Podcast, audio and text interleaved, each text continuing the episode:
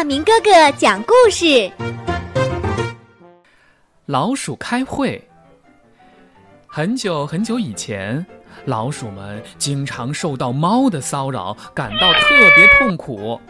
于是，他们决定开个会，来商量商量，用什么办法来对付猫，以求平安。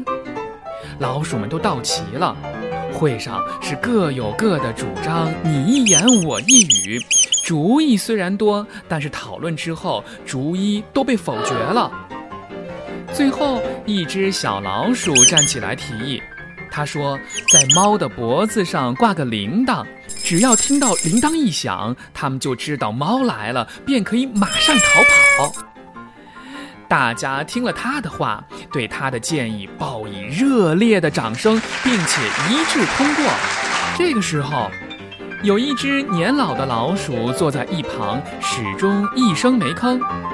这个时候，它颤颤巍巍地站起来说：“我说，小老鼠啊，你想的这个办法倒是非常的绝妙，也是十分妥当的。可是，还有一个小问题还要解决呀。”那就是我们到底派谁去把铃铛挂在猫的脖子上呢？听完这话，所有的老鼠都傻了眼。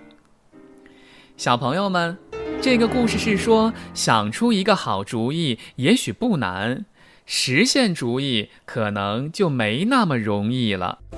今天的故事就讲完了，请关注亚明微信公众平台。